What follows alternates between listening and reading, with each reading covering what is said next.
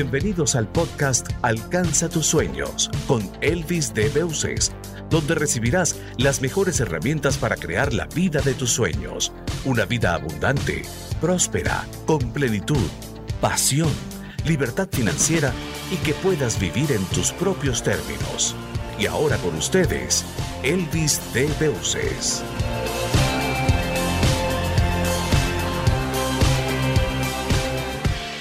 Bienvenidos a este nuevo episodio del podcast Alcanza tus sueños y hoy este episodio yo sé que les va a encantar porque la persona que he invitado hoy estaba pasando por momentos bien difíciles, bien difíciles en su parte económica, ganaba solamente 600 dólares al año, ¿ok? Al año.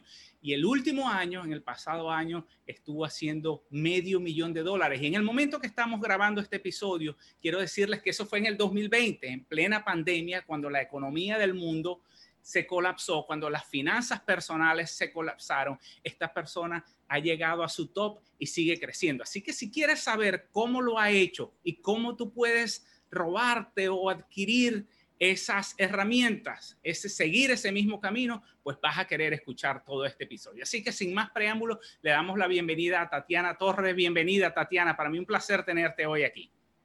Gracias, Elvis. El placer es mío. Gracias por invitarme. No, no, no. Un privilegio tenerte. Así que bueno, vamos a empezar. Para muchas personas dirán, bueno, qué, qué fácil ella está en Estados Unidos, qué rico es allá, pero yo creo que tú no empezaste así. ¿De dónde eres originalmente, Tatiana? ¿Cómo, ¿Cómo empezaste tú en tu familia? ¿Eran millonarios? ¿Eran ricos? ¿Por qué no nos cuentas un poco esa parte? No, no, no, no, para nada. Bueno, yo, como cualquier persona hispana, bueno, yo nací en el Perú, eh, me crié en el Perú de una familia muy conservadora, mi papá abogado, profesional, mi mamá también una profesional, entonces que en los países nosotros se, se inculca mucho el hecho de ir a la universidad, ser profesional, pero lamentablemente en los países nosotros puedes ser profesional, puedes tener maestría, puedes tener lo que te dé la gana, igual no hay trabajo. Entonces, yo era considerada clase, clase, media en el Perú, que fue en los años 90. Eh, yo terminé la secundaria ahí en esa época. Inmediatamente no había opción, tú sabes, en esa época, como le preguntan los muchachos ahora, ¿qué tú quieres ser cuando tú seas grande? en mi época no había ¿qué tú quieres ser? Es ¿qué te va a dar plata?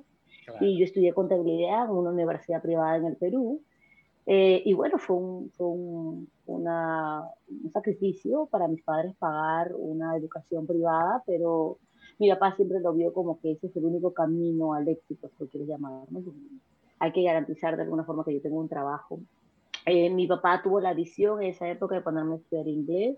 Yo en realidad no quería estudiar inglés porque no lo veía como que necesario. Entonces, uno es chamaco, 15, 16 años, uno no tiene visión, uno no tiene nada, y a nosotros nos inculca, me parece, en, Sudamérica mucho, en Latinoamérica, a trabajar con una compañía bien grande, ¿no? Esa era siempre la orientación de mi papá, a trabajar una corporación enorme y vas a comenzar desde abajo y vas a ser la gerenta general de nosotros.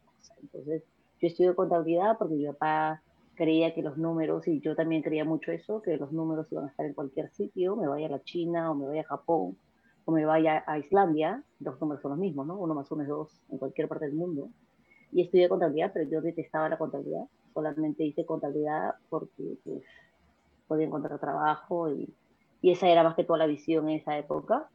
Eh, pero no me gustaba porque es una, carrera muy cuadrada, ¿no? Tú, te sientas en un cubículo, estás con tus cuadros, con tus cosas, tus cierres del mes, y no hay ninguna clase de interacción con otro. Más que todo tu trabajo es único, es como un trabajo de un solo jugador.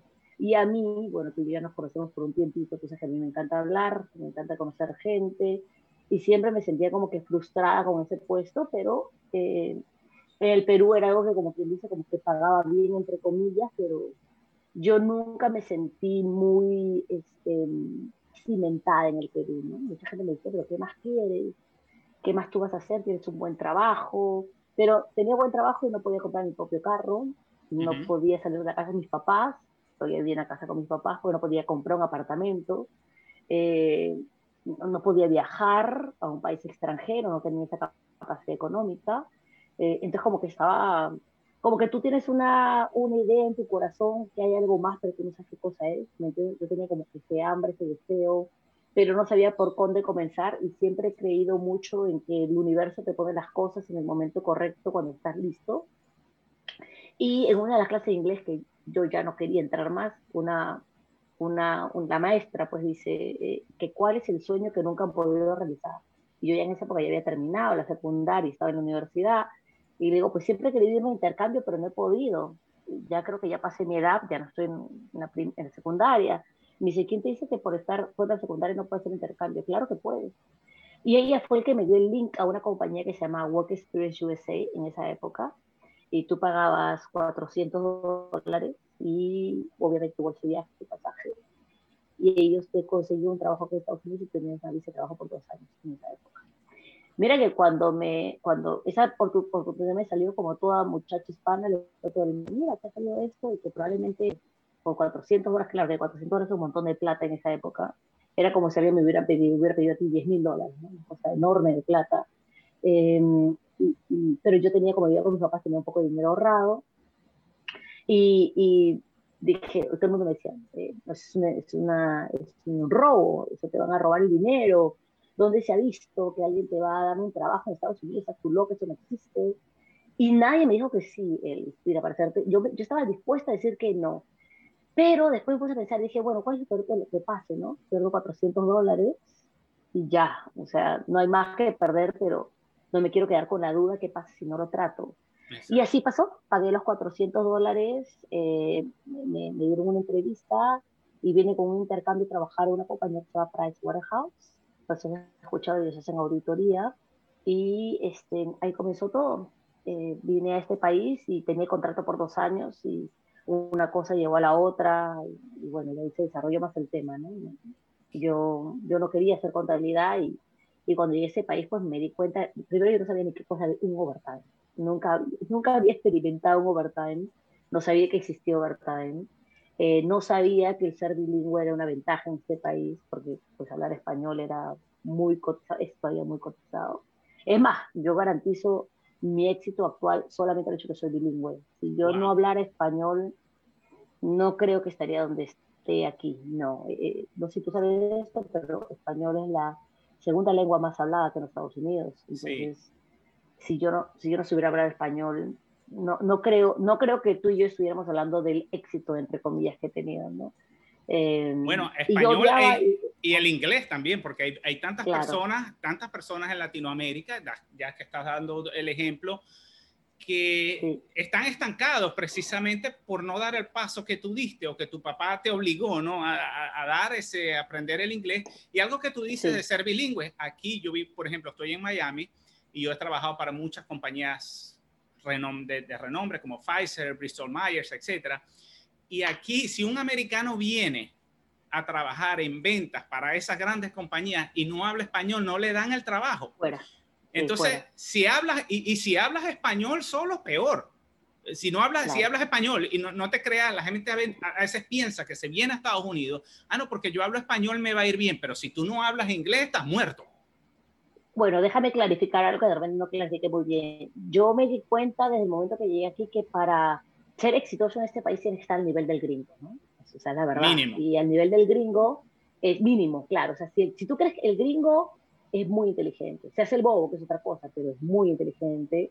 He aprendido, este, tengo en este país más de 20 años y, y lo que me he dado cuenta es que el gringo va a donde hay el éxito, donde hay la plata, donde hay el desarrollo, donde hay el progreso. Entonces, el gringo sabe que mínimo tú tienes que estar a la par. Entonces, estar a la par significa hablar su idioma, entender su cultura, porque la cultura de ellos no es la misma que nosotros, a pesar que ellos, tú sabes, se ponen a bailar salsa y todo lo demás para, para caer con nosotros, en realidad es otra cultura, es otra forma diferente, es otra forma de actuar diferente. Entonces, tú tienes que estar mínimo a la par del gringo y los extras de hablar español, los extras de que somos extrovertidos, los extras de que nosotros nos tiramos a cualquier sitio. A ti te dicen hay plata ya, tú no tienes que pensarlo dos veces, tú te tiras, sea, que no va a manejar tres horas, cuatro horas, eso no interesa, ¿no? Eh, somos muy trabajadores, como es el gringo, y tú vas a encontrar que mucho gringo a veces no quiere ir el extra mile, ¿no? O sea, no quiere ir el extra que lo hace el hispano. El hispano sí lo hace. Exactamente. Eh, pero me parece que todo tiene que comenzar, como dices tú muy bien, desde, desde la base. Y la base es que tienes que estar a la par con el gringo. Así si no hablas inglés, exactamente, exactamente. Y, es un buen punto, porque sí es verdad. El, latino es, muy, tiene esa, esa viveza, esas ganas de progresar, pero hay otros que también vienen acá y se estancan. ¿Qué diferencia? ¿Qué, ¿Qué, ves tú en esas personas que no surgen, que no salen, que a pesar de que tienen esa chispa latina, a pesar de que pueden haber llegado a este país con ambición, pero no terminan de explotar, no terminan de salir adelante? ¿Qué, ¿Cuáles son los ingredientes que tú ves en esas personas que los están deteniendo? Lo que me he dado cuenta es que la, gente que no progresa o la gente que se regresa puede decir que este país no le gusta, es la gente que no se acomodó al gringo. O sea, por ejemplo, mira, es algo sencilla como la luz, la luz del tráfico, ¿verdad?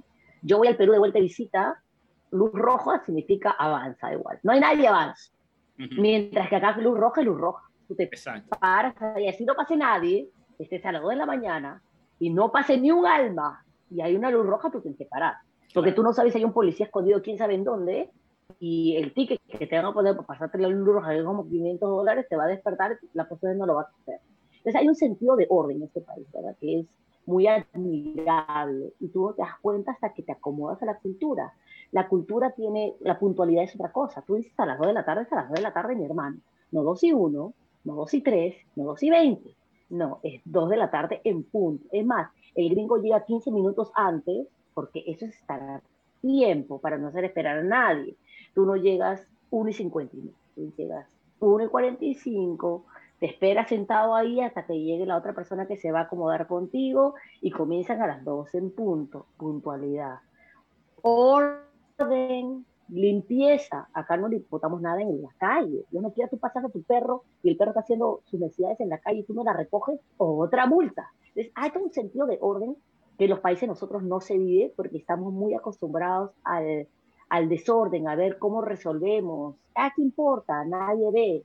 Y, y, acá te enseñan a tener un orden. Y una vez que tienes un orden en tu vida, en tu en, en todo, mira, tu aseo personal, cómo te ves, cómo anda tu carro, cómo avanzas, las compañías, las juntas, eh, el trabajar. Mira, conozco una persona que se regresó al Perú porque no le gustaba trabajar los sábados. me dejó a mí, me dejó estupefacta. Dije, ¿cómo que no te gusta trabajar los sábados? No, es que los sábados son para divertirme. Bueno, pues tú quieres divertirte o tú quieres progresar. Son dos cosas muy diferentes. Exactamente. Mucha gente se queja acá que no hay diversión, entre comillas. Pero yo no lo veo es que no, no sea diversión, es que la diversión tiene un horario, ¿no es cierto? Acá nos divertimos en 4 de julio. Se, se, se para todo el 4 de julio, desde el día 3 de la tarde, vas temprano, el 4 de julio cae jueves, viernes, lo que sea, que es el Día de la Patria aquí, y el 5 y el 6 tú te retiras y tú no haces nada están tus cuatro días. Pero todos los fines de semana, relajo no existe, ¿me entiendes? Y creo que es porque acá todos estamos enfocados en progresar, y eso es parte del orden, eso es parte del orden. ¿Hasta, cuándo más tú vas a estar desembolsando dinero sin preocuparte a dónde va? Exactamente. No, ¿me entiendes? Y también creo que tiene que ver con lo que hace. Por ejemplo, yo trabajé aquí con muchos médicos y muchos médicos tenían, se tomaban el miércoles libre.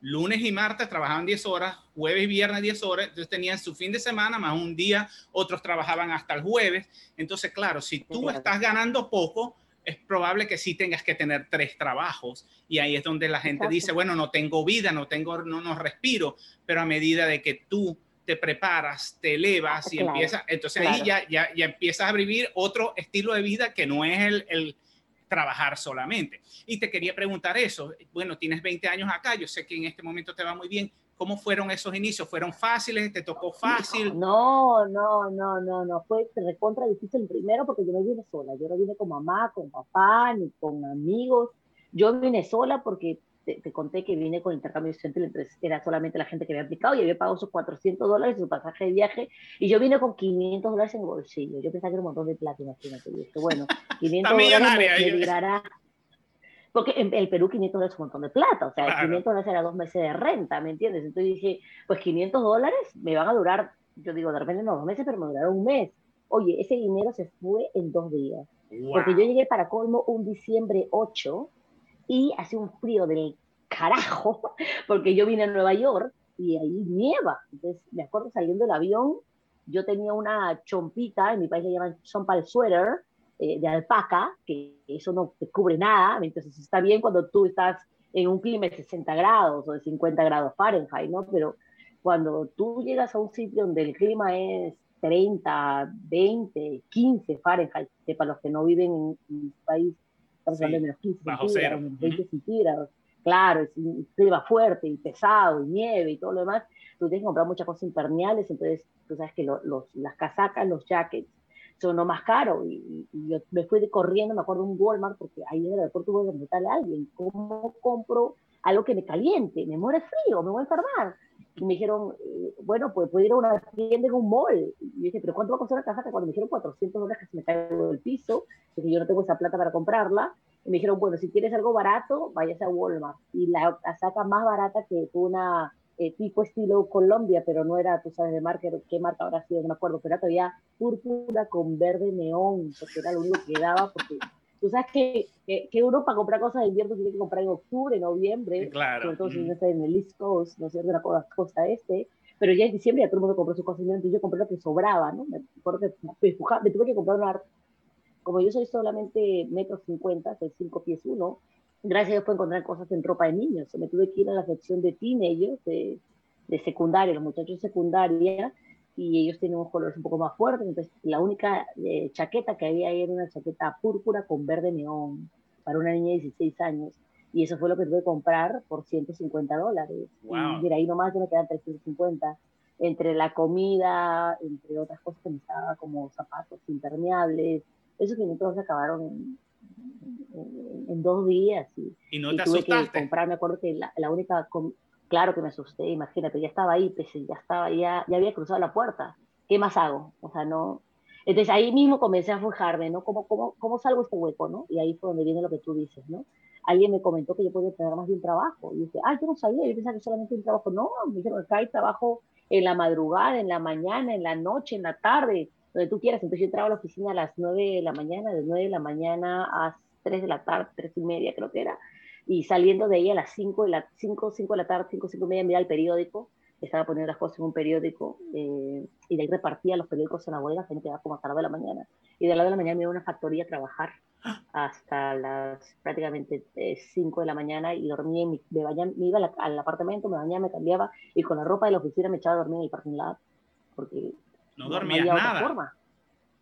No, pero cuando tú tienes 21 años, 3 horas de sueño, mi hermano, estás como una así Es, así es. Eso es irrelevante. a mí cuando me comenzaron a contar que por repartir periódicos iban a dar 15 horas a la hora, ya ahí nomás dije, wow, 15 horas, y que me dijeron que me pagaban semanal, pues imagínate, peor todavía. Y después cuando me dijeron que en la factoría ganaba otros 8 dólares la hora, porque en esa época en New York no te podía pagar menos de 7 euros con 75 centavos, ese era el mínimo, entonces nadie te puede pagar menos de 8 dólares. Entonces, para mí 8 dólares yo lo convertí en mi moneda, mi moneda se para tres veces la moneda, después si me pagaran 24 dólares la hora, yo lo convertía todo en dólares y dije, soy millonaria, o sea, eh, ¿dónde firmo? Me acuerdo que pasaba por el, por el McDonald's y tú sabes que acá hay este, esas hamburguesas de a dólar, entonces yo compraba en el desayuno hamburguesa de dólar con el, la soda de dólar y eso es lo que comía todos los días. Porque no me alcanzaba más para comer un dólar. O sea, cuando tú tienes 10 dólares en el bolsillo que tienen que durar toda la semana, eso comes fideos ramen, esos fideos que le pones el agua caliente, no sé si tus seguidores van, saben lo que es una sopa ramen, pero acá se venden unas tacitas, tú sabes, con fideos adentro. Que, con, químicos, básicamente. Con, un montón de químicos, y con un par de polvos que sabe a pollo, o a lo que tú quieras, y le echas agua, los cierras tres minutos y al menos no te duele el estómago, ¿no? Entonces, yo paraba comprando eso, este, porque eh, en el, en el, supermercado te venden cinco de esas por tres dólares, a veces cuando se en oferta, y para mí significaba cinco comidas. Entonces compraba bastante sopa ramen, bastante hamburguesa en McDonald's cuando me sentía con suerte para comer carne, porque entonces eso era un dólar. Eh, y a veces ni siquiera podía pasar para la gaseosa, tenía que tomar agua. Entonces compraba galones de agua que venden en el supermercado por dos dólares cincuenta y y eso lo ponía en una, como en un canister, una botella de agua, y con eso tomaba y tomaba, o hasta la botella de plástico, me compraba una botella de plástico, lo que me quedaba y usaba para echar mi agua. Todo el tiempo se bajaba el caño del baño, porque si no hay plata para la máquina, no hay plata para la máquina. Y así pasé mis primeros tres meses, mira, mucho, mucho sacrificio, mucho llanto, porque imagínate, tampoco quería decirle a mi papá, no quería preocuparle a mi papá que estaba en tan mala condición, ¿no? Imagínate después que mi papá pagado por una universidad, imagina que Suiza está en Estados Unidos siendo una profesional, qué sé yo. Lo que menos quería es que se preocupen y que, y que tiren la, la net, ¿no? Para que diga Tatiana a regrese de vuelta. Y dije, no, yo estoy acá, yo no voy a regresar este, en, eh, ¿cómo se dice? Con la cabeza abajo, ¿no? claro, y, salir adelante. ¿Y qué te impulsó en ese momento? Porque tú tenías una vida cómoda ya, tenías tu profesión, eras la señora Tatiana, que, podías volver a un buen trabajo y todo eso, y llegas aquí a pasar la necesidad que nunca has pasado en tu vida. ¿Qué, qué te impulsó a, acá, seguir? Acá, aprendí hasta, hasta, acá aprendí hasta ser mesera, mi hermano, hasta limpiar toilets, acá hice todo, yo limpiado he limpiado, baños, he estado de cocinera, he estado de servidora de platos, he estado de lavaplatos, he estado repartiendo periódicos, pero creo que depende de lo que tú quieres en tu vida, ¿me entiendes? Yo no quería regresar a la casa de mis papás, eso para mí era, o sea, para mí era una, eh, una vergüenza, que yo tenía en esa época 21 años y no podía mantenerme sola con un buen trabajo, entre comillas, ¿no?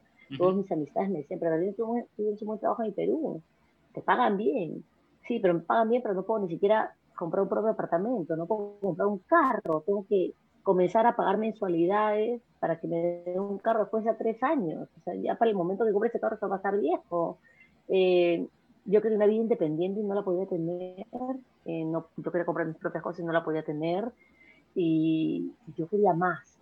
Claro. Siempre he querido más y no lo veo, no lo veo como algo malo. No, para nada. Me decía, pero eres muy ambiciosa, porque tú sabes que a veces nosotros los hispanos, damos este, consejos sin, que nos lo pregunten. Entonces me dicen, pero ese, es muy ambiciosa, Tatiana, el Señor no está, Dios, ¿no? Jesucristo, no, no quiere que nosotros estemos, este, porque mi familia es muy creyente, ¿no? Eh, ellos estaban con la idea de que este, el dinero llama al diablo y, que, y que va a ser una perdición y qué sé yo, pero, pero dentro de mí yo no lo sentía así, yo no sentía como que el dinero fuera el diablo, sino lo que hacía más bien con el dinero. Y, y, gracias a Dios en este país hay muchas oportunidades y veía mucha gente que tenía más que yo. Y decía, pero ¿por qué? Esa, gente, esa persona es más inteligente, no sabe más, tenemos lo mismo, dos ojos, dos, dos brazos, dos piernas, dos oídos, una boca, una nariz y un cerebro.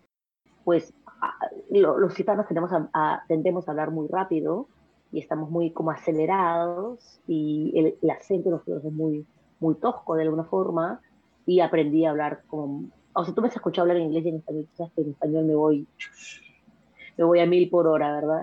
Hasta mi esposo me tiene que decir que me, que me calme la vida, que baje la velocidad, porque mi esposo es hispano y imagínate, a veces no me entiende tampoco, pero es porque nosotros tenemos una tendencia a hablar bien rápido y, y, el gringo es más pausado, más tranquilo.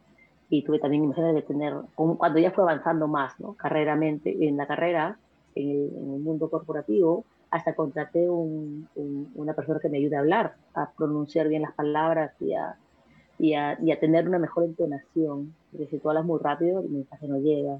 Entonces, eso también me tomó un tiempo eh, poder poner en, en, en, ¿cómo se dice?, en, línea, porque a veces, sobre todo las personas hiperactivas como yo, tenemos un montón de ideas en la cabeza y tienes miedo que se te vas a olvidar las ideas, pero, pero por eso, mira, ahora tengo mi, mi notica voy hablando y voy poniendo. Es un truco que me enseñaron hace muchos años. Me sirve muy bien.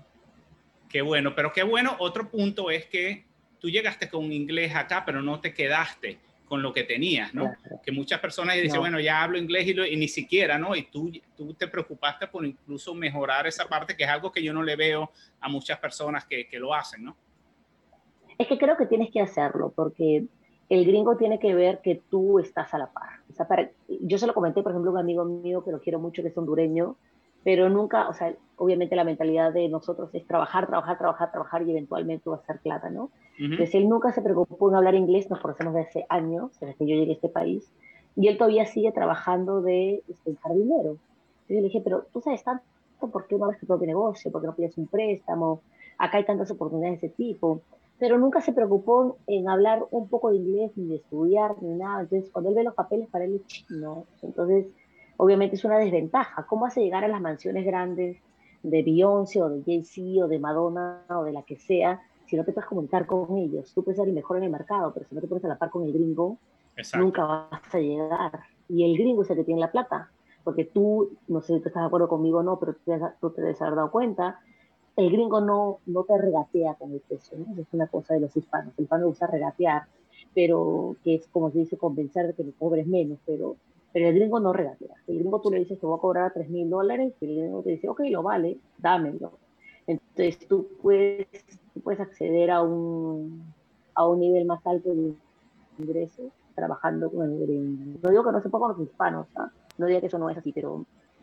¿Cómo llegas a esta posición? Porque yo sé que a pesar de que te está yendo bien ahora en lo que estás haciendo, ¿por qué no nos hablas un poco cómo, qué es lo que estás haciendo y cómo llegaste a esta parte? Yo vendo ahora seguros de Medicare, seguros para gente de más de 65 años. Cuando se pensionan, acá tienen la opción de ir a un seguro del gobierno que se llama Medicare. Seguro médico. seguro médico, claro, que se llama Medicare. Y yo vendo el programa suplementario. Y gracias a la gente que viste en el video, Cory, por ejemplo, y con su papá y todo, él tiene una agencia en Missouri, yo vivo en New Jersey, eh, ellos son la otra parte que estaba esperando para, para lanzarme más. O sea, gracias a ellos voy a llegar al millón de dólares. Wow, felicitaciones. Pero no fue así, porque yo recuerdo cuando tú y yo nos conocimos, cuéntanos, eh, eh, primero, ¿cómo, ¿qué te invitó a, a, meterte en esa parte? ¿Ya, ya trabajabas con seguros? ¿Ya no, no, no. Yo estaba todavía en, en el, el, Price Waterhouse que está contando haciendo contabilidad, que yo odiaba ese trabajo. Y en esa época, tú sabes cómo es, uno viene a este país y conoce gente y se enamora. Yo tenía mi noviecito, ¿no es cierto? Que ahora estamos casados ya más de 20 años. Pero en esa época mi marido era mi, mi, mi novio, mi enamorado, como lo quieras llamar. Y, y mi marido es nacido y criado acá, a pesar que sus papás son de Puerto Rico, él es nacido y criado acá. Y me acuerdo que él me decía, pero ¿por qué estás tan miserable con tu trabajo? No entiendo. O sea, eh, si no te gusta, consíguete otro. Y yo, mente hispana, tú sabes, recién llegadita, digo, ¿cómo voy a conseguir otro si acá me pagan tanto? Entonces, ¿dónde voy a conseguir otro trabajo? Y mi marido me abrió los ojos, ¿no? En esa época era mi novio y me dice, pero tú puedes ser basurera y hacer plata en este país. Y yo, ¿basurera? ¿Cómo vas a ser basurera ganando plata? Me dice, sí, acá es una unión de basureros y los basureros ganan 100 mil dólares al año. So, si tú quieres ser basurera, tú te puedes meter basurera.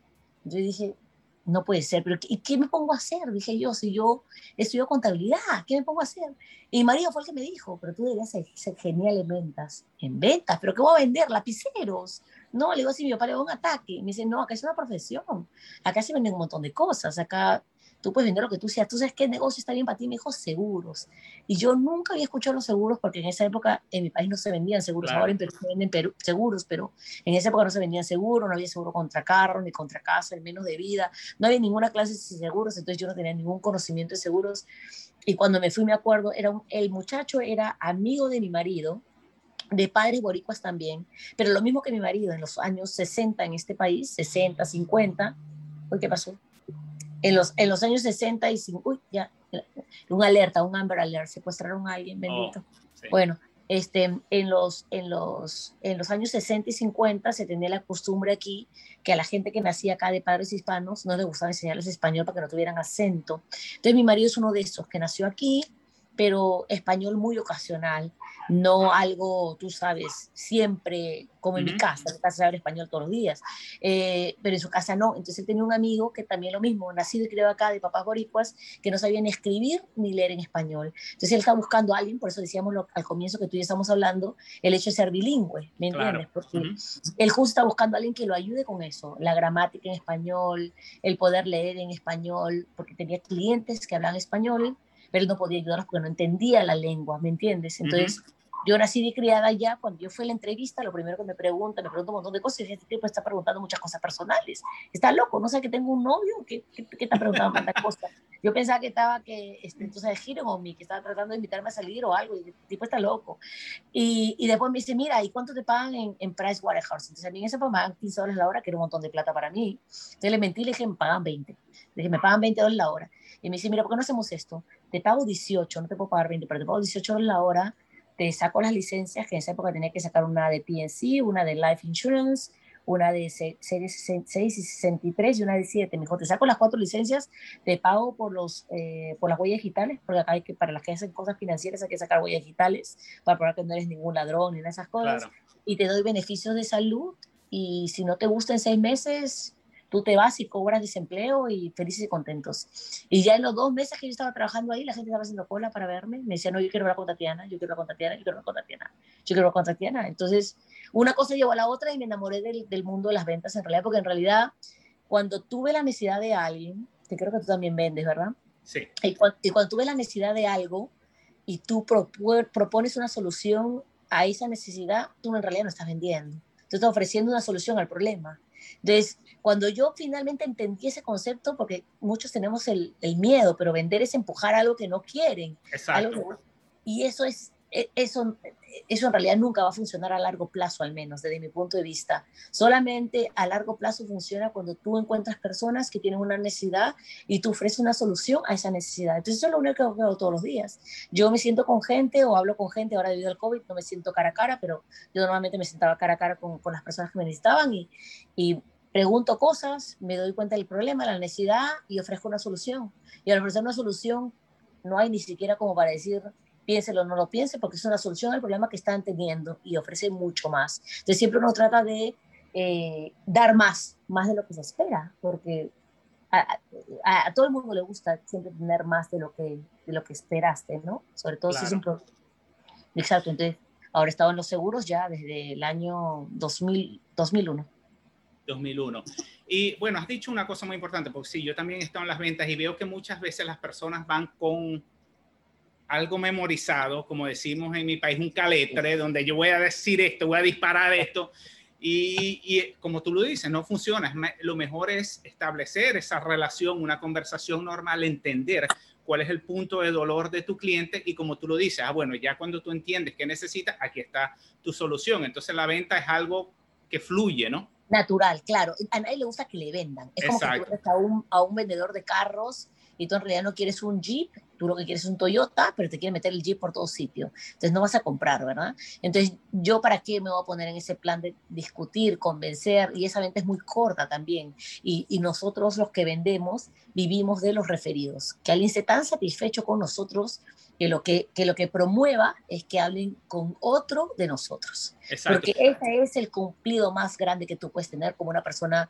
Yo nunca me llamo vendedor, la gente me dice, ah, entonces tú vendes. Y digo, no, yo soy solucionadora de problemas. Yo te soluciono el problema. Entonces tú me dices a mí qué problema tú tienes y yo te soluciono el problema. Y si yo no te lo puedo solucionar, yo consigo a alguien que te soluciona porque yo no puedo tener todas las respuestas, es imposible, ¿me entiendes? Pero gracias a Dios tengo, tengo un network, un grupo de gente grande y tú ya me conoces a mí personalmente, hemos tenido el gusto de conocernos antes de esta entrevista por ya creo que son dos años, ¿verdad? Que nos conocemos, que, que tú y yo tenemos una relación de amistad y tú sabes muy bien que yo soy de las personas que trato de, de continuar una relación con todo el mundo. Y, y, esa es mi personalidad. Es muy raro que yo conozca a alguien que quede, como me pasó contigo en un evento, y de ahí yo no continúe con una, una relación de amistad. A menos que el tipo sea un desgraciado, claro, qué sé yo, por supuesto. respeto, qué sé yo, pero, pero si hay una buena onda, si hay esa, esa vibra que no sé cómo explicarte, pero tú me entiendes lo que te quiero decir, ¿verdad? Como hay una conexión innata que fluye naturalmente, que tenemos los mismos, la misma moral o la misma ética, eh, para mí eso ya es como un jackpot, ¿me entiendes? Como una lotería. Eh, encontré otro como yo, ¿me entiendes? Entonces, a mí esas relaciones me gusta continuarlas, porque el mundo da vueltas, mi hermano, y, algún día alguien va a necesitar mi ayuda, yo voy a necesitar la ayuda, y creo que para eso estamos todos aquí, ¿me entiendes? Para extender una mano cuando se necesita, porque yo no tengo todas las respuestas, yo no tengo todos los recursos, yo no tengo todos los caminos, es imposible, no, no lo tengo.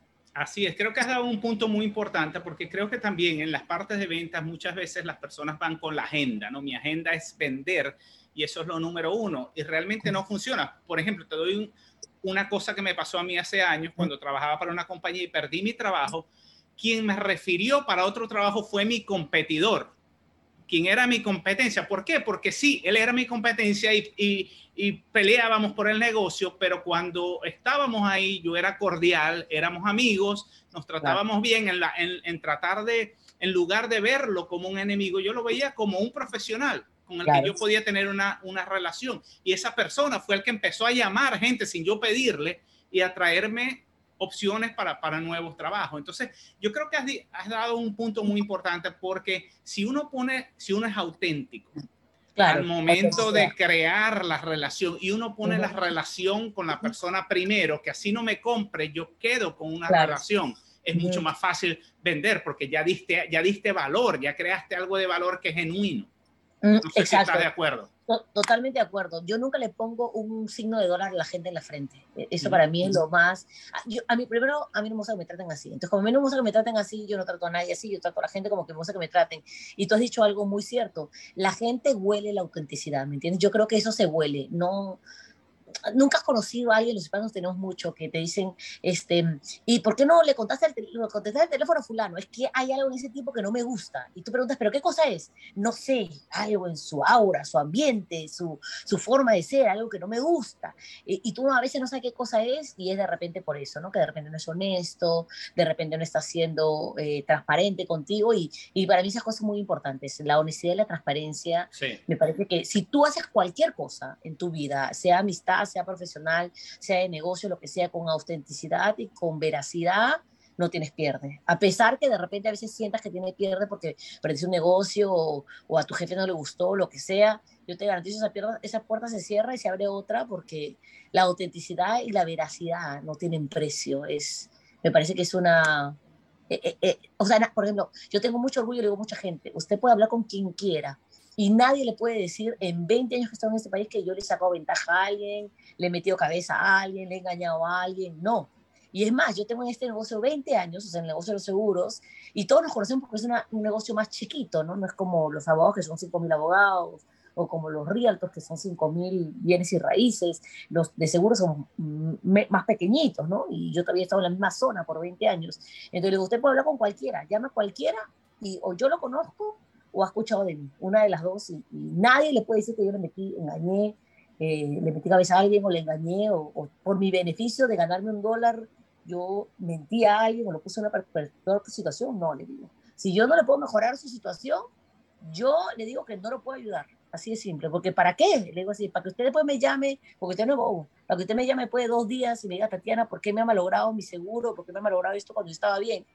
No, le digo así, mejor usted y yo partimos felices y contentos, nos conocimos, tuvimos una conversación bonita y le explico por qué de repente no se puede usted mejorar su situación, pero no quiere decir eso que porque está sentado conmigo tengo que cambiarlo, darle otro producto. Si usted no lo necesita, usted no lo necesita y ya. ¿Qué vamos a hacer? Total. Hay, mira, esa es la ventaja de este país también. Acá hay millones y millones y millones de gentes. Millones. Entonces, no funciona uno, next, siguiente, mañana hay otro. Entonces, en realidad, yo no me preocupo, ¿no? Y cuando andas derecho, el, Señor te bendice también. Mira, yo, yo he sido muy, este, eh, he, vivido eso, ¿no? Que cuando tú vas derecho, cuando tú vas con la verdad y con el camino correcto de no hacerle daño a nadie, mi hermano, eh, ya, eh, tú, a ti te, te, caen las bendiciones, de verdad. ¿Qué porcentaje, qué tanto para ti crees tú que, te, que ha influido en, en tu éxito ese tipo de creencias? Acabo de escuchar la fe, acabo de escuchar hace rato que tú crees eh, que el universo te da lo que tú quieres. ¿Qué tanto 100%. peso tiene? 100%. 100%. Yo diría hasta 150 si existe ese número, ¿no? Porque eh, 1000% si quieres ponerlo. Porque cuando uno, es muy fácil, ¿verdad? Que las cosas vayan mal y tú le eches la culpa a otro. O que le eches la culpa a la situación, al clima, a que hoy está lloviendo, a que tú eres hispano, mire, eso lo escucho mucho y mi raza me da mucha pena, que la gente me dice, ay, es porque soy hispano, no me dieron el trabajo. No, no es porque usted fue hispano, no le dieron el trabajo. Es porque usted no se preparó lo suficiente. Si hay otro mejor que usted, pues entonces en vez de usted pensar que porque usted es hispano no le quisieron dar el trabajo, mejore en lo que usted tiene que saber para poder coger la próxima vez ese puesto o poder coger el cliente o lo que usted quiera. Es un constante desarrollo personal uno no puede pensar que ya uno llegó aquí, ya uno sabe, como dijiste hace un ratito el, lo de inglés. Ah, yo ya sé inglés, ya qué importa, ya sé, ya sé lo suficiente. Es que nunca es suficiente, ¿me entiendes? Siempre uno tiene que estar pensando en cómo mejoramos, porque el mundo cambia. Lo único, lo único real y lo único constante es el cambio. Cambio va a haber todos los días, como hay cambio de, de temperatura, como hay cambio de, de, estaciones del año, como hay cambio de hora, como hay cambio de todo hasta, la cara te cambia. Tú te miras una, una foto de aquí 10 años atrás con una foto de ahora y tu cara cambió, de repente un poco más de arrugas aquí o de repente un poquito más de arrugas acá o lo que sea, pero lo único constante es el cambio. Entonces, si tú no cambias, te cambia, mi hermano. Uno tiene que estar siempre constante, cambiando y mejorando para que tú también estés encima de la competencia de alguna forma, porque si tú tienes que darle al cliente un beneficio para querer trabajar contigo. ¿Y cuál es el beneficio si tú vas a estar igual que el resto? Entonces, no, no hay. Y, me parece que la gente que ha... Eh, eh, otra, es otro punto. Mira, yo nunca he conocido a ninguna persona que sea exitosa que no haya preocupado en desarrollarse a sí mismo, o sea, que no haya invertido en ellos. Eh, todas las personas que yo conozco exitosas o que se consideran exitosas o que yo las veo exitosas, hacen una inversión propia, una inversión ya sea en un libro, en un seminario, en un podcast, en lo que sea. O sea, uno tiene que encontrar el vehículo que le acomode mejor. Si no le gusta los videos de YouTube, pues no vea videos de YouTube, escuche podcast. Si no le gusta el podcast, lee un libro. Si no le gusta el libro, vaya a eventos. Pero algo, haga algo que le permita ser una mejor persona, no solamente profesional, sino mejor persona diariamente, para también que el resto que lo rodea, este, usted pueda aportar a la gente que lo rodea, ¿me entiendes? Para ser de valor, eh, no quedarse con lo mismo, no, eso para mí no, no sirve, no. No, nunca es así. Claro, Tatiana, ¿y cómo, lo, cómo haces eso tú? ¿Cómo, cómo mejoras tú? ¿Qué, ¿Qué cosas? ¿Qué rutinas? ¿Qué tipo de inversión que, has mencionado de inversión? ¿En qué inviertes en, ti? En todo. Mira, ¿qué no hago? Mi marido me dice que estoy loca porque yo, eh, yo no tengo, mira, en primer lugar, yo no, yo no pierdo tiempo en televisión. Yo sé que debería de repente ver noticias y esas cosas, pero la televisión está para venderte algo negativo. Y yo trato de desconectar, mira, como cuando tú enchufas en la pared, ¿verdad? Tu, tu teléfono, yo me desconecto de todo lo negativo, comenzando para ahí. Mira, yo, a pesar que tengo familiares negativos, eh, tengo amistades que lamentablemente ya no somos tan unidas por esa cosa negativa, yo, yo las quiero de distancia, pero yo con gente negativa no puedo andar porque siento como que me quita la energía, ¿me entiendes? Como que me que después que hablo con esa persona que me contó que todo está mal en la vida y que todo está negro y nefasto, yo en vez de sentirme reenergizada, me siento como que deprimida. Entonces yo trato de que todo, mira, el cuerpo tuyo, el ser tuyo es cuerpo, mente y espíritu. Y las tres cosas tienen que estar alineadas para tú poder ser mejor. ¿A qué me refiero con esto? Es importante comer bien, no como basura. Si come basura, te va a doler la cabeza, te vas a sentir pesado, este, te vas a sentir como que no puedes avanzar el día y es porque estás comiendo basura. Entonces no puedes comer basura porque tus células se tienen que regenerar y tienes que tomar pues de repente vitaminas o algo que, que te haga sentir mejor y que te mantenga en una forma joven, con la misma energía. Tomar agua, mira, muy importante, mi botellón de agua aquí. Botella de agua todos los días, eh, que es dos galones y medio de agua, ¿me entiendes? Porque siempre el cuerpo es, es 90 y tantos por ciento de agua y el agua tiene que remover las toxinas. Entonces, agua tengo que tomar todos los días obligado. Ejercicio mínimo 20 minutos al día, así tengo que pasar el perro. Hoy día tengo un día muy ocupado, pero me fue a pasear el perro por 20 minutos, sacar la vuelta a la cuadra. Esa vuelta a la cuadra fueron 20 minutos. Tú no te imaginas, o sea, la gente que no tiene de repente esa experiencia, pero yo, yo reto a tu audiencia a que salga de su casa, ese día que se siente deprimido, que todo el mundo se le va a caer encima y que salga a respirar aire fuera de la calle, donde haya bastantes plantas y bastantes cosas verdes. Salga con el perro a caminar aunque sea 15 minutos. Cuando tú regresas, ese ánimo que tú tienes es por química del cuerpo que tu ánimo cambia. Eso está comprobado científicamente, ¿eh? que tú saltas, que tú te mueves, que tú caminas y tú pones tu sangre a fluir tu ánimo cambia. Eso es una química del cuerpo que tu cuerpo no puede cambiar. Y si tú sales, te, regenera, te regenerizas. Y otra cosa es en la mente. Yo, como te digo, no me conecto con gente negativa, yo siempre tengo un libro antes de echarme a dormir, 20 minutos de lectura diaria en cosas de desarrollo personal. Yo no tengo tiempo para ver la televisión, entonces la televisión no la veo. Voy a eventos, ahora tengo más plata obviamente, pero cuando no tenía dónde quedarme muerta, eh, veía eventos gratis, hay muchas cosas gratis en el internet que te dan de gratis, aunque sea 15, 10 minutos, y comienzas por ahí, vea cosas de desarrollo personal, Tony Robbins, Gary Vaynerchuk, Gran Cardón, el que a usted le guste, hay, hay para hay, hay, gracias a Dios hay tantos gurus que no saben ni quién escoger, pero el que más te guste, esa coge usted y, y escuche y sea, y, y alimente su mente. Yo cuando manejo manejo para cualquier sitio, tengo que manejar que 20, 30 minutos, ahí va un podcast, un podcast de desarrollo personal, un podcast de cómo ser mejor madre, cómo ser mejor esposa, cómo ser mejor amigo, lo que sea. Pero el, el podcast que yo tengo, los favoritos que tengo ahí, yo pongo uno en mi carro. Yo no escucho que la música de reggaetón y esas cosas. nada de reggaetón.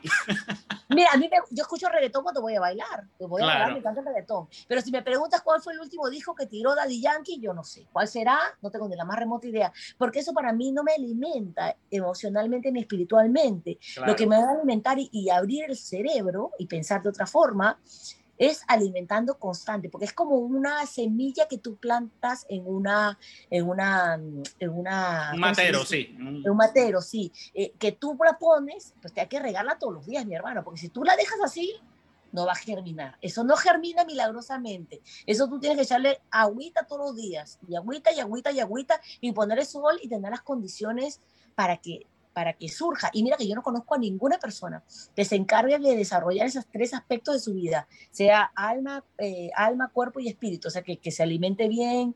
Eh, y tú no tienes que ser millonario para alimentarte bien. Puedes ser vegetariano y te olvides de la carne y te alimentas muy bien con cosas orgánicas y con cosas frescas. Gracias a Dios en los países nosotros hay eh, mercados que son de, de, ese mismo día la cosecha. Pero acá también en los Estados Unidos también hay. Vaya a un sitio donde sea reputable, de los farmers markets, que son tan baratos, los este, granjeros de granjero y ahí usted puede comprar barato al final del día antes que se pudran la, las frutas y compre usted fruta recién sacadita ese día, es lo mejor que puede usted hacer.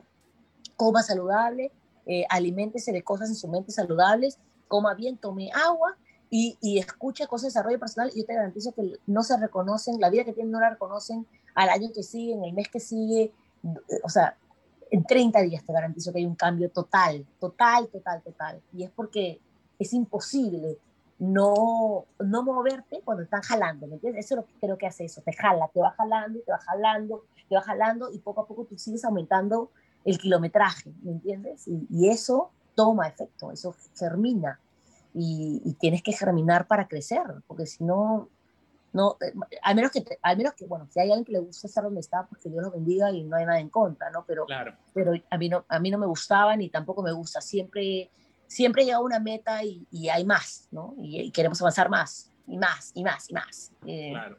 Y ya, y no, es, y no es por el dinero, mira, Elvis, no es por el dinero, porque el dinero es genial, obviamente, pero es la ayuda que puedes dar con el dinero que tú, que tú haces. Eh, haces, exacto. Mira, te doy un ejemplo bien, bien sencillo.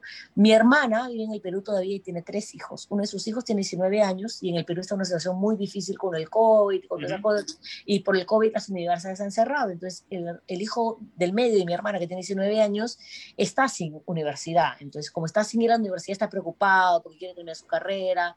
Mi hermana es madre soltera, entonces...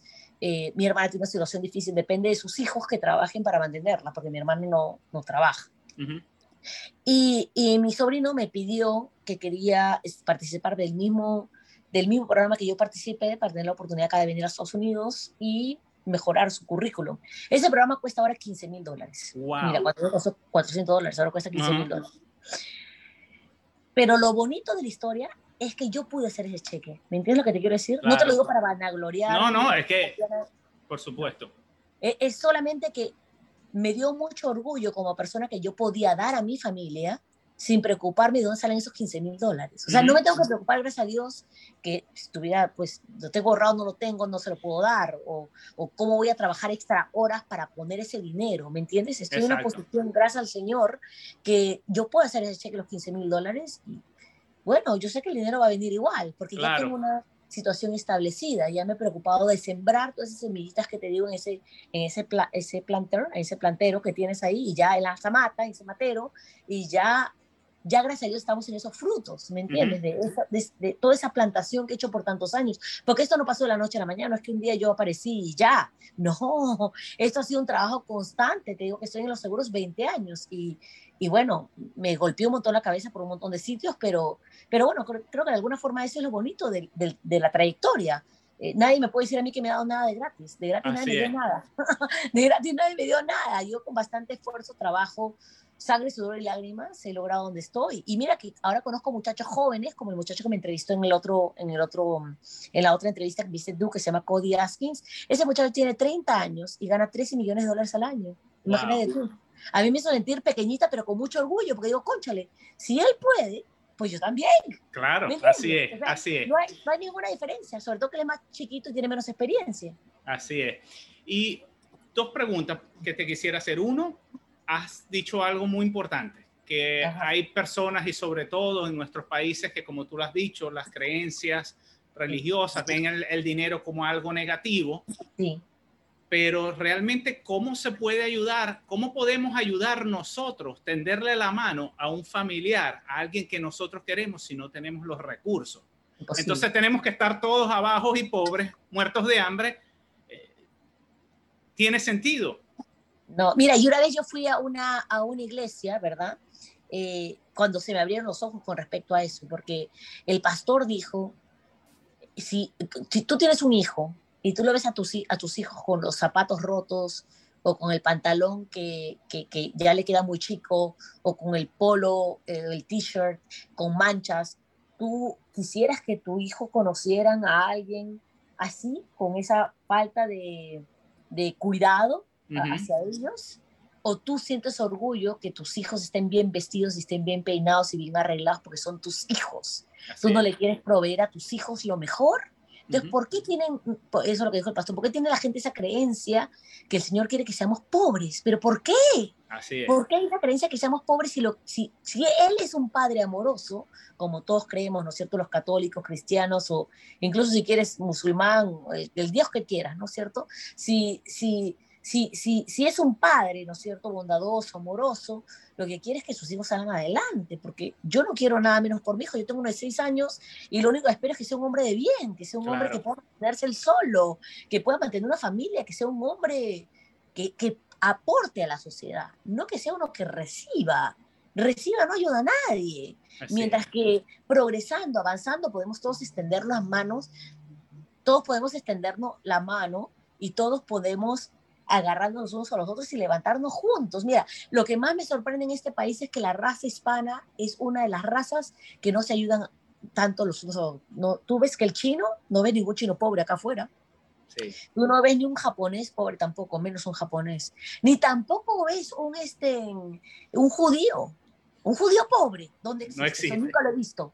Nunca lo he visto. Y es por eso, mira, yo conocí a un muchacho judío que me decía, Tatiana, lo que pasa es que cuando, eh, como acá las mujeres, las mujeres, los judíos no trabajan, ¿no? ellas no trabajan, ellas no son, a menos que sea un judío, tú sabes, no tan, no tan formal. Light. Pero, sí, un judío light, exacto. Pero si tú eres un judío, judío, judío, judío, que sigue las reglas con las cositas aquí, con el gorrito, con la vainita en el esto, esa gente no cree que la mujer tiene que trabajar. La mujer tiene que estar en la cocina lavando platos, limpiando la, la mierda a su marido, este, tú sabes, eh, cocinando, encargándose los niños. Es el trabajo de la mujer y el hombre tiene que salir a trabajar. Entonces me dice, mira, cuando a alguien en la organización se le muere el marido y la mujer queda sola, es responsable de todo lo de la iglesia, que todos tenemos que poner X cantidad de dinero para mantenerla a ella y a sus hijos. Wow yo me quedé sorprendida. Le dije, pero ¿cómo sabes que la mujer no se amor si quiere dinero a plata? Me dice, porque nosotros no pensamos en eso, ese no es nuestro principio. Nuestro principio es que si su esposo era parte de esta congregación, es nuestra responsabilidad, porque nosotros somos un cuerpo en Cristo. O sea, bueno, yo no creo en Cristo, pero somos un cuerpo en Dios. Uh -huh. Y por ser cuerpo de Dios, si una pata te falta, ¿tú qué haces? La otra tiene que responder por la pata, ¿verdad? Claro. Entonces acá todos respondemos por el que se murió, porque sabemos que si nosotros no, no respondemos por la señora, la señora se va a morir de hambre. Entonces, uh -huh. es como que tú me digas a mí que si tú tienes un cáncer y se saca el órgano, el otros órganos no van a compensar, los otros órganos tienen que compensar. Si te quitan un ojo, está probado que el otro ojo ve mejor porque uh -huh. te quitaron el ojo. Sí, sí, Yo sí. pensaba que eso era lo más loco del mundo, pero ahí me di cuenta que en realidad ellos tienen un código, un código moral bien alto, ¿me entiendes? Y, y es lamentable de alguna forma que los hispanos, claro, obviamente que estamos cambiando mucho la mentalidad tú y yo y cosas como esto, ¿no? Como el podcast, como el YouTube, las cosas cambiando mucho, pero si regresas a la gente, pues, ¿no? Que nació en los 50, 40, 30, eh, hay mucho de eso y por eso creo que viene mucho la envidia y la falta de progreso y la falta de avance porque incluso a mí me dijeron, por ejemplo, una vez me dijeron, pero no comentes cuánto tú ganas porque vas a crear envidia. Yo dije, pero eso para mí es irrelevante, porque lo que está para mí nadie me lo quita, ¿me entiendes? O sea, yo, yo avanzo como tengo que avanzar y si alguien me lo pregunta, lo digo, no lo digo para, para gloriarme, sino para, para saber que se puede hacer. O sea, sí, yo tengo, una, yo tengo una especial Elvis, o sea, yo soy una muchacha común y corriente, que estuve puesta en el camino correcto, en el sitio correcto, en el momento correcto, claro que sí, pero yo busqué esas alianzas, ¿me entiendes? Uno uh -huh. tiene que tener la inspiración, me parece, para ponerse y, y, estar dispuesto a trabajar, porque de nada te sirve que te dé la oportunidad, entonces dar en tu casa en televisión, pues eso no, eso no va a funcionar, mi hermano, imposible. Sí, y, no. lo, y lo arriesgaste todo, porque en ese momento diste todo lo que tenías. Sí, te no fuiste una aventura donde el mundo entero te, te decía no lo hagas y ahí es donde mucha gente no se atreve a dar el paso a buscar lo que realmente quieren y se quedan en la zona de confort porque, bueno, es más fácil, pues, mucho Eso es lo que quiero decir. Es muy fácil estar, tú sabes, cómodo y sentadito en tu casa y no hacer mucho, pero después, pues, te vuelves presa de alguna forma de las circunstancias, ¿verdad? Porque si no avanzas, el mundo cambia, las situaciones cambian. Mira, COVID pasó, nadie pensó que COVID iba a pasar y cómo eso cambió a todo el mundo el estilo de vida. Eso es, algo que nos ha cambiado totalmente. Incluso aquí tenemos que salir a la calle con una máscara. O sea, nadie hubiera pensado que tú para salir a la calle tienes que usar una máscara. Así es, nadie. Y ahora tienes que usar una máscara. Entonces, las cosas pueden cambiar de la noche a la mañana y uno, al menos yo, desde mi punto de vista, uno tiene que estar preparado emocionalmente, financieramente, espiritualmente, para poder eh, sobrellevar, porque cuánta gente mira ahora está deprimida, cuánta gente ha perdido familiares, cuánta gente está en una situación financiera difícil porque no le ha visto ninguna salida. Em, y creo que a eso, a eso también le atribuyo el hecho que no me volví loca y salí adelante en medio de esta pandemia porque ya tenía ya una... Un, una preparación. y un para, una fortaleza espiritual, ¿me entiendes? Exacto. Y yo creo que las cosas son por algo. Entonces, cuando las cosas son por algo, y mira, y está probado, está probado por muchos casos. Yo le sigo mucho la historia y todos los millonarios de este país se han vuelto millonarios en época de destrucción, en época de que las cosas han salido mal. Entonces yo tomé esta destrucción como algo para salir adelante, para impulsarme más. Ahora cuando todo el mundo está durmiendo, cuando todo el mundo está llorando, está preocupándose qué pasó, por qué pasó, y, y, qué culpa mía, y que por qué la gente me odia, o lo que sea, y por qué Dios nos odia, y no sé qué ahí yo aproveché y dije, no, vamos a coger el toro por, por los cuernos y vamos a ir para adelante con todo, más, más plata ahí invertí, imagínate. Mira, te cuento algo también, mira, sabes que este año invertí 80 mil dólares, que nunca hubiera invertido 80 mil dólares, ¿sabes? que para mucha gente era un montón de plata. Pero nuevamente ahí aposté nuevamente a todo. 80 mil dólares es lo único que yo tenía ahorrado, no tenía ni un centavo más. Y lo invertí todo de vuelta en mi negocio, todo. Y pasé de 250 mil dólares a medio millón en un año imagínate. Entonces, y ahora con la ayuda de esta gente que me estoy alineando nuevamente, te garantizo que paso el millón sin ningún problema. Es más, conocí una clase así, y es más, conocí una muchacha que creo que también lo viste en la entrevista, que cuando yo, yo siempre le pregunto a la gente que, estoy contratando, que estoy poniendo en mi equipo, eh, ¿cuánto tú quieres ganar? Me dijo 7 millones de dólares. Yo me quedé estupefacta, entonces yo me quedé, wow, o sea, qué, qué confianza que ella misma tiene en su, en su trabajo, en su desarrollo. En su visión. En su visión. Pero eso es, excelente. Si ella, puede ver 7 millones de dólares, porque yo no voy a ver 7 millones con ella también. dijo, vamos, vamos a tirarnos juntos a hacer los 7 millones, ¿me entiendes? Vamos para arriba, vamos para arriba, ¿me entiendes? Pero, pero es que por eso te decía lo de hace un rato, que para mí cuando conozco a esa gente con esa energía, con esa gana de salir adelante, con esa eh, similaridad, ¿me entiendes? De forma de pensar, de salir adelante, de progresar, eh, pues yo no suelto a esa gente para nada, a menos que me digan que no quieren trabajar conmigo, pero muy raro, muy raro, porque ya somos pocos de por sí, ¿no? Somos pocos los que pensamos así. Es decir, que para ti el círculo de personas con quienes tú te rodeas, con quienes trabajas, con quienes invierten tiempo, tú le das un valor en el impacto que va a tener en, tu vida, en tus resultados. Claro, pero yo también tengo que dar valor a la otra persona, ¿verdad? O sea, no puede ser solamente de un lado. No puede ser que yo estoy esperando que den para mí. No, no, no, no, no. Eso no es una relación. Una relación es de dos. esa persona se atribuye excelente, ¿no? Pero si no atribuye, ¿qué vamos a hacer? Yo tengo que hacer el, el, um, el commitment, yo tengo que hacer el, el, ¿cómo se dice? Yo tengo que hacer la convicción de que yo digo que yo sí este, quiero, quiero dar de más a otra persona. O sea, yo tengo que sentir que a la otra persona yo le voy a aportar más. Y, y, de ahí comienza la relación. Si yo creo que no puedo aportar nada a esa persona, pues imagínate, a menos que la persona quiera ser amiga mía, pero yo trato siempre de ponerme en la posición de que cómo yo puedo aportar a tu vida. Si yo puedo aportar a tu vida, excelente. Pero si no puedo aportar a tu vida, de repente la otra persona no está interesada, ¿verdad? Entonces, porque en realidad la gente solamente se pone, es lamentable, ¿no? Pero la gente siempre se pone a pensar en qué hay para ellos primero, antes de qué hay para otros. Entonces yo trato de crear diferencia de esa forma. Déjame ver cómo yo puedo mejorar tu vida o qué puedo yo dar en tu vida para ver si estás interesado en tener una relación conmigo, amistad o profesional o lo que sea. Porque si no la hay, entonces, pues no, ¿no? O sea, no podemos forzar a nadie a que le vea la visión que tienes tú. Tú puedes tener una visión, pero no todo el mundo la puede tener. Sí, Tatiana, una pregunta, ya que tú has, yo sé que te has preparado mucho, que inviertes mucho en ti, a lo mejor alguien nos está escuchando que está pasando por un momento difícil, quisiera ser más exitoso, quisiera salir adelante en la vida. ¿Hay algún mentor, tal vez algún libro, algún tipo de contenido que tú pudieras recomendar que a ti haya tenido un gran impacto en tu vida, que te haya llevado a, estar donde estás en este momento?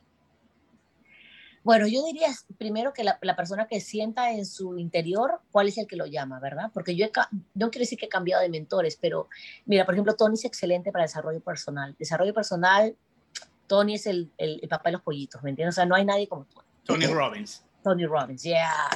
Tony Robbins es el papá de los pollos. Nadie le puede ganar a Tony Robbins con desarrollo personal. No hay nadie que le gane a Tony Robbins. Para mí el tipo está en lo mejor que hay. Y ahora Tony tiene muchas cosas virtuales que son muy baratas entonces, si alguien cree que lo que le falta es desarrollo personal, Tony Robbins. Si alguien quiere creer que le falta es en ventas, Gran Cardón, a mí me gusta mucho Gran. Si alguien quiere desarrollarse en lo que tiene que ver con cosas de marketing, Gary B, Gary Vaynerchuk, excelente. Pero yo creo que lo más importante es con quién te rodeas, mi hermano. Eso me parece que es lo más importante del mundo. A mí, si tú te pones a pensar en las cinco personas que están más cerca a ti, descontando tu papá y tu mamá, porque no los puedes cambiar, ¿no? Tu papá y tu mamá no los puedes cambiar. Pero me gustaría que todo el mundo se ponga a analizar las cinco personas, cinco mejores amigos, entre comillas, que tienen, qué están haciendo, qué hacen en su tiempo libre. Se ponen a ver televisión, a fumar droga, a beber hasta que se emborrachan. Y que se pongan a analizar si eso es lo que quieren hacer. Si eso es lo que quieren hacer con su vida, bueno, pues sigan por ese camino. Pero ahí aprendí a elegir mis amistades sabiamente porque cualquier persona puede ser nice, ¿no? Cualquier persona puede ser chévere, cualquier persona puede ser buena gente, y eso no quiere decir que por no ser buena gente no sean amistades nosotros, pero está comprobado científicamente que tú eres un producto de las cinco personas más cercanas a ti. Así es. Así es. Entonces, yo quiero mi vida que sea mejor. Entonces, te evitas problemas, te evitas drama, te evitas este, envidia, te, te, evitas, te evitas un montón de cosas eh, rodeándote de gente que tiene las mismas aspiraciones y el mismo deseo de superación que tú. Si tú no tienes deseo de superación, pues no hay ningún problema. Vaya con el amigo que quiere ver el partido de fútbol todos los días o que quiere ver Netflix por 150 horas. Bueno, vaya usted para allá si usted quiere hacer eso. Pero yo no puedo sentarme por 150 horas a ver Netflix. De vez en cuando lo hago, no me malentiendo. Sí, sí, claro, por supuesto. Pero no es pero no es mi, no, no es mi regular, mira. Ah, cuando, cuando ya me quiero desconectar y ya pasaron, no sé, dos, tres meses, ya estoy harta de trabajar y quiero darme una semana off, me la tiro la semana off, me puedes ir viendo toda la serie de, este, no sé, de, de Netflix, de, este, ¿cómo se llama la, la señora esta, la, la, esto del sur, ¿cómo se llama? La, la, la que era supuestamente de los, no sé, ahí mi marido me puso a yo, yo veo la menos. La reina, eso que era de una muchacha que era supuestamente que hacía que, que, era la reina y la droga, no sé cosa. Yo me lo puse a ver porque mi marido me dijo, bueno, vaya, vamos a ver esto. Y bueno, qué sé yo, nos pusimos a dar tres horas seguidas de eso. Pero no es mi regular. Yo en realidad, no. Imagínate que para hacer este podcast contigo tuvimos que ponerle un horario. Sí, porque, Porque, porque en realidad, claro, cada, hora, cada hora de mi día está planificada. Cuenta. Y es, y es a propósito. ¿Por qué es a propósito? Porque tú tienes dos opciones. O tú dejas que el día te lleve o tú llevas el día. ¿Me entiendes? Entonces, yo tengo que llevar mi día. La que, la, la, que maneja el día soy yo. Entonces, a las 7 de la mañana lo que hacer, a las 8 de la mañana lo que hacer, a las 9 de la mañana lo que hacer. Todo está fríamente calculado durante el día porque es así donde no pierdo dirección de a dónde quiero ir. ¿Cómo tú vas a saber a, cómo, a dónde ir si tú no sabes tú no sabes cuál es la meta? Entonces, tú tienes que tener una meta trazada todos los días, a dónde tú quieres ir, sea ganar mil dólares al mes, sea irte a Estados Unidos, sea comprarte un carro, lo que tú quieras, e-, es irrelevante lo que tú quieras, pero una vez que tú tienes la meta puesta en el futuro, tú te puedes dar cuenta qué pasos tengo que tomar para llegar a esa meta. Pero si tú no sabes, mi hermano, es como que en, la, en Florida tú dices, tierra, me quiero ir a Key West. No, ¿a dónde quieres ir hoy día? No sé. Pues, ¿qué, qué carro vas, a tomar? ¿Vas a tomar un carro? ¿Vas a tomar un avión? ¿Vas a tomar un bote? ¿A dónde vas? Es muy diferente que tú me digas que te vas a ir a Cuba o que te vas a ir a Venezuela o que te vas a ir a South Beach, Miami. Son dos destinaciones totalmente diferentes y se requieren diferentes vehículos. Entonces, me parece que eso primero es lo más importante. estás deprimido, quieres llegar a otro sitio, primero analiza con quién tú te estás reuniendo, quiénes son las cinco personas con las que más pasas el tiempo. Y una vez que tú analizas y ves a esa gente y te fijas si ese quieres que sea tu futuro, te vas a dar cuenta en dónde tienes que mejorar pero todo comienza en la cabeza. O sea, si, la cabeza no está en buen estado, si tú no te pones eh, a pensar bien en dónde quieres llegar, entonces nada va a cambiar. Pero creo que primero comienza con la cabeza, porque mira, cosa curiosa, yo eh, tuve mi baby hace seis años y por una cosa de depresión, de un montón de cosas más, yo no hice ejercicio por tres años, no hice nada. Y me sentía mal, me sentía mal conmigo misma y todo lo más, pero una vez que comencé a a darme cuenta que todo tiene que estar alineado, ¿verdad? Tiene que estar todo alineado y comencé a alimentar más mi cerebro con cosas que valen la pena. Poco a poco se convirtió en una no negociable, ¿me entiendes? La palabra, se convirtió en un no negociable el tener que hacer 20 minutos de ejercicio diario todos los días. Y ahora es un no negociable, ¿me entiendes? Pero comenzó en la cabeza. Comenzó en la cabeza que tengo que preocuparme, o sea, para, para, ganar un millón de dólares tienes que verte como de millón de dólares. Es, es, una cosa interna, que tú te miras al espejo y dices, conchale, me veo bien. Entonces tienes más ganas de, de tomar el toro por las astas y, y, y, romper esquemas, ¿me entiendes? Porque los que, los que salimos adelante, me parece, son los que estamos dispuestos a romper esquemas y apostar por todo, cuando la gente dice que no va a salir adelante o que no va a funcionar, lo que sea, y cuando estás dispuesto a hacer el 1%, el, o sea, el 1 de, de, la población está dispuesto a hacer lo que el 99% no quiere hacer. Así es. es cuando, cuando, tú ves que todo el 99% está yendo a la derecha, yo aprendí a ir a la izquierda. Si alguien me dice vaya para la derecha, yo voy para la izquierda, porque la izquierda es, es, es un camino más solitario, claro que sí, hay menos gente, totalmente de acuerdo, pero los que están ahí son los que cuentan, mi hermano. Yo sé que, mira, tengo pocas amistades, serán cinco o seis que yo considero amigas, amigas, amigas, amigas mías, pero yo sé que yo llamo ahora y le digo, vente para New Jersey, tienes que venirte porque necesito, esa gente coge un avión y se viene hoy día, ¿me entiendes? Y esas son las clases de amistades que quiero igual, yo no quiero a alguien que, que no esté para, ahí para mí, porque yo también doy lo mismo, ¿me entiendes? A mí me dice la tierra, aparecete aquí porque te necesito ahora, mi hermano, no te preocupes, ahí voy, para lo que estoy haciendo y voy para allá, porque claro. es, que, es que llega a ese nivel, ¿me entiendes? A ese nivel de, de unidad, de respeto, de admiración, de consideración. Y, y, la verdad es que no se puede, no se puede con todo el mundo, ¿no? O sea, ¿qué vamos a hacer? El, el, mundo es grande. Y pues de ahí vienen diferentes niveles, ¿no? Viene la gente que tú vas a dar un, arm, un, un, brazo por esa gente, que es tu familia, tu esposo, tus hijos, lo que tú quieras, y de ahí va avanzando el nivel, ¿no? Y la, y la gente va cambiando también. De repente las amistades que tengo hoy día en 10 años no, no existan, no sé. Disfrutamos por ahora el momento, disfrutamos por ahora lo que estamos viviendo y damos lo mejor de cada uno para que la otra relación sea lo más productiva posible. Pero creo que todo comienza en la cabeza, Alice. Todo comienza en la cabeza. 100% de acuerdo. Tatiana, y una, una pregunta. Sabiendo todo lo que sabes ahora, todo este uh -huh. camino, todo el esfuerzo, toda esa transformación personal que ha sucedido, que tuvo que haber sido muy, muy importante en estos 20 años. Uh -huh. Si tú tuvieras que empezar otra vez en Perú, ¿verías que hay posibilidad de salir adelante en Latinoamérica o es imprescindible estar en un país como Estados Unidos?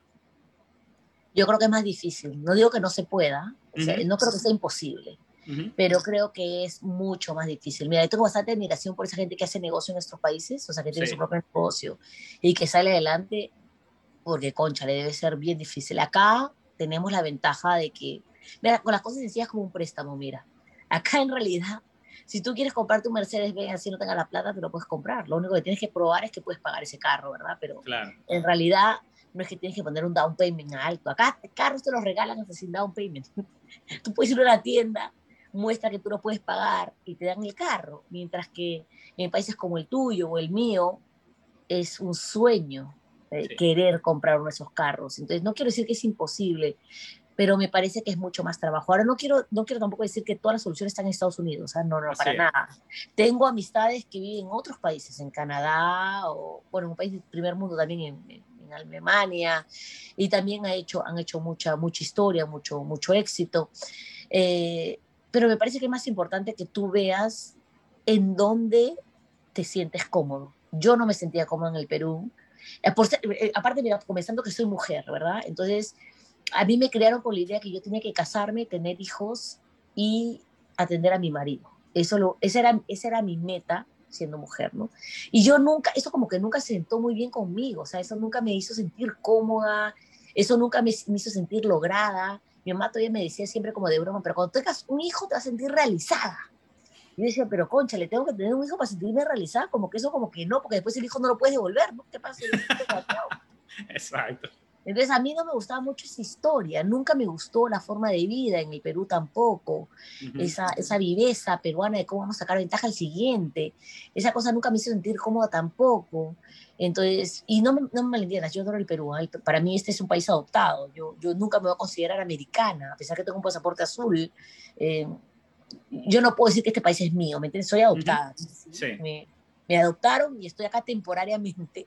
Mi hijo es nacido acá, mi hijo sí puede decir que este país es de él. Mi marido nació acá, él también puede decir que el país es de él. Pero yo nunca sentido que este país es mío, mío, mío. Mío no es, está prestado. Yo vine aquí, me extendieron una mano y ya chévere. Eh, pero me parece que ahora, sobre todo con las, este, con las oportunidades que hay en nuestros países de, la Internet, mira, el Internet llega en cualquier momento, el, el, el hecho que hay más facilidades, ahora podemos llamar por WhatsApp, a cualquier persona sin pagarme un centavo. Eso hubiera sido, eso hubiera sido un sueño cuando yo vine a este país, ¿me entiendes? Ahora hay más posibilidades que antes. Entonces me parece que si yo estuviera en el Perú y yo sintiera que no puedo salir adelante y no tengo plata, comenzaría con eso. Mira, ¿cuántos trabajos hay remotos? Así es. Yo, yo personalmente tengo asistentes virtuales en Venezuela, imagínate. Y y, uno que vive en este país y uno que sabe la necesidad de los países nosotros, yo les doy entrenamiento ya gratis. Ellos tienen una, una base de datos, un portal de Tony Robbins, tienen un portal de Gran Cardón, eh, obviamente sin costo para ellos, porque eso ellos no lo podían pagar. Pero yo lo hago porque a mí me parece que invertir en la gente que me rodea solamente me puede levantar más. ¿Me entiendes? Y, se les abre la mentalidad. Mira, tengo una muchacha que comenzó conmigo que a las justas hablaba inglés. Mira, ahora ella está hablando inglés perfecto. No perfecto, pero tú sabes, en la medida de lo posible ella puede tener una conversación en inglés, que es excelente. Ella me hace ahora mis cosas de marketing, o cuando tú ves las cosas en Facebook, esas cosas, ella misma las hace. De ella misma sale qué más podemos hacer. De ella salen ideas. O sea, en vez de yo haber preocupado en el gasto, porque eso es lo que siempre ve lamentablemente en esta gente, ¿no? ¿Cuánto me está costando? Yo lo vi como una inversión. O sea, me estoy ahorrando el dinero en la plata porque obviamente ella no gana los 3 mil dólares de repente que se ganaría aquí porque tampoco se lo puedo pagar, gana mucho menos, pero trato de compensarlo con otros beneficios. Mira, ahí tienes tu programa de Tony Robbins, si quieres tomar el programa de Tony Robbins, para que todo el mundo lo toma, si lo quiere tomar. Eh, ahí está el programa de Gran Cardón, Gran Cardón University, si usted quiere a Gran Cardón University. Y mire, Gran Cardón y Tony dan muchas cosas por gratis, que tú, que, que si uno está ahí, ¿me entiendes? O sea, si uno se suscribe al newsletter, si uno se suscribe a, la, página web, si uno se suscribe al Facebook, al Facebook Profile, tú te vas a dar cuenta que hay cosas que se dan de y que usted no necesita pagar, pero comience por eso, para que su mente se le abra, para que su mente se enriquezca. Y una vez que uno tiene la mente abierta, y parece increíble, las oportunidades aparecen. Pero no es que las oportunidades aparecen, las oportunidades siempre estuvo ahí, sino que no se podían ver porque tú tenías los lentes cubiertos de polvo. Entonces, uno tiene que limpiarse los lentes del polvillo del, del, medio ambiente, del, de la vida regular, de, del conformismo.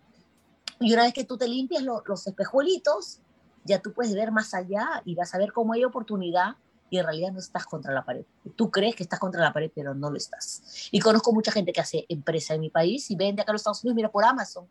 Eh, ¿Cuánta gente vende en China? Que China está peor que nosotros. Bueno, ahora está mejorando, pero en China, pues, eh, hay gente obrera que, que, vive unas condiciones terribles. Y esa gente pone las eh, cosas en el almacén acá de Amazon o de eBay y se vende con e-commerce. Claro, Conozco gente que gana mucho dinero. Digo, en Perú ganar dos mil dólares mensuales es un montón de plata. Ellos están de ricos allá. Exactamente. Y, ella me, y ella me dice, ella vende chompas, por ejemplo, chompas o como, eh, ¿cómo se llama eso? Este, um, sweaters. Eh, chompas, sweaters, este, eh, ¿cómo le llaman ustedes? No sé cómo le llaman ustedes, pero son este, como un sweater, como un sweatshirt que se hace de lana y de alpaca. A alguien le gustan todas esas cosas tejidas y ella las pone y las vende en Amazon. Mira que 100 dólares cada uno. Y wow. le compra el gringo, le compra 100 dólares del gringo, le compra y por Amazon tú sabes que te lo regresan. Eh, claro que Amazon se lleva el 40% de los de los servicios tierra, prefiero ganar 60% de algo que, que nada, exacto. Que 100% de nada. ¿De qué me sirve 100% de nada si acá nadie compra una chompa de alpaca por 100 dólares? Claro, tenemos hay más, hay más herramientas que se pueden utilizar hoy en día en nuestros países. Bueno, para cerrar, Tatiana, me gustaría que nos dijeras si alguien quiere estar en contacto contigo, cómo, se pueden poner en contacto contigo, qué ofreces, qué servicios les puedes ofrecer, si alguien a lo mejor quiere algún consejo de estar en los seguros o necesita un seguro médico, ¿dónde te contacta? Claro, yo hago seguro médico, alguien que, que vive en este país, solamente puede ser en este país, alguien necesita un seguro médico para alguien mayor, o alguien joven, yo estoy para ayudarles. O si alguien busca un trabajo, mira, justo estoy buscando gente licenciada ahora, porque la meta para mí es tener 100 vendedores a nivel nacional eh, antes de terminar el año. Eh, ya contratamos, mira, por ese viaje que tuve en Missouri, ya contraté ya siete. Entonces estamos en camino, ¿verdad? La meta es tener 100 personas a nivel nacional. Si alguien nos está escuchando acá en Estados Unidos también y quiere vender seguro, eh, no se preocupe, probemos un montón de cosas, probemos leads, probemos educación. Entonces, pueden contactarme para eso. y si alguien tiene alguna pregunta o inquietud, estamos acá para ayudar. Mira, el correo electrónico mío es Tatiana Torres 2, que es T-A-T-I-A-N-A P-O-R-R-E-S, una S nada más, número 2, a yahoo.com, todo junto, una palabra, o también me pueden buscar en Facebook, Tatiana Torres, eh, y también me pueden, ahora voy a tener mi canal de YouTube también, justo estamos en oh. eso, vamos a tener un canal de YouTube también para justo eh, promover eso, promover la, la idiosincrasia hispana, o sea, no, no, no veo por qué nosotros no podemos ser una, si nos juntamos todos los hispanos, mi hermano, no podemos tomar este país de una buena vez, porque no hay un presidente hispano todavía, no lo sé. Eh, cuando hay tanta gente que, que puede hacer también eh, por el país. Entonces, y también me pueden llamar por teléfono si desean, 914-315-9019. Estoy localizada en New Jersey, pero bueno, viví en Nueva York por muchos años, por eso el número es Nueva York, pero ese es mi celular, me pueden llamar en cualquier momento. Si no estoy disponible, dejen mensaje o texto o lo que deseen y ahí nos comunicamos. Claro que sí, estamos para ayudar. Perfecto, Tatiana. Muchas gracias. Ha sido un placer tenerte en el podcast. De todos modos, también en las notas del show y si están viendo esto en YouTube, van a tener allí los enlaces para poder estar en contacto con Tatiana. Tatiana, gracias. Nos vemos en la próxima oportunidad. A ti, mi amor. Gracias. Gracias por tenerme. Un beso. Chao. Gracias por haber escuchado el podcast Alcanza tus sueños con Elvis de Beuces en alcanzatusueños.com. Recuerda suscribirte al podcast donde podrás recibir las mejores herramientas para que vivas la vida de tus sueños.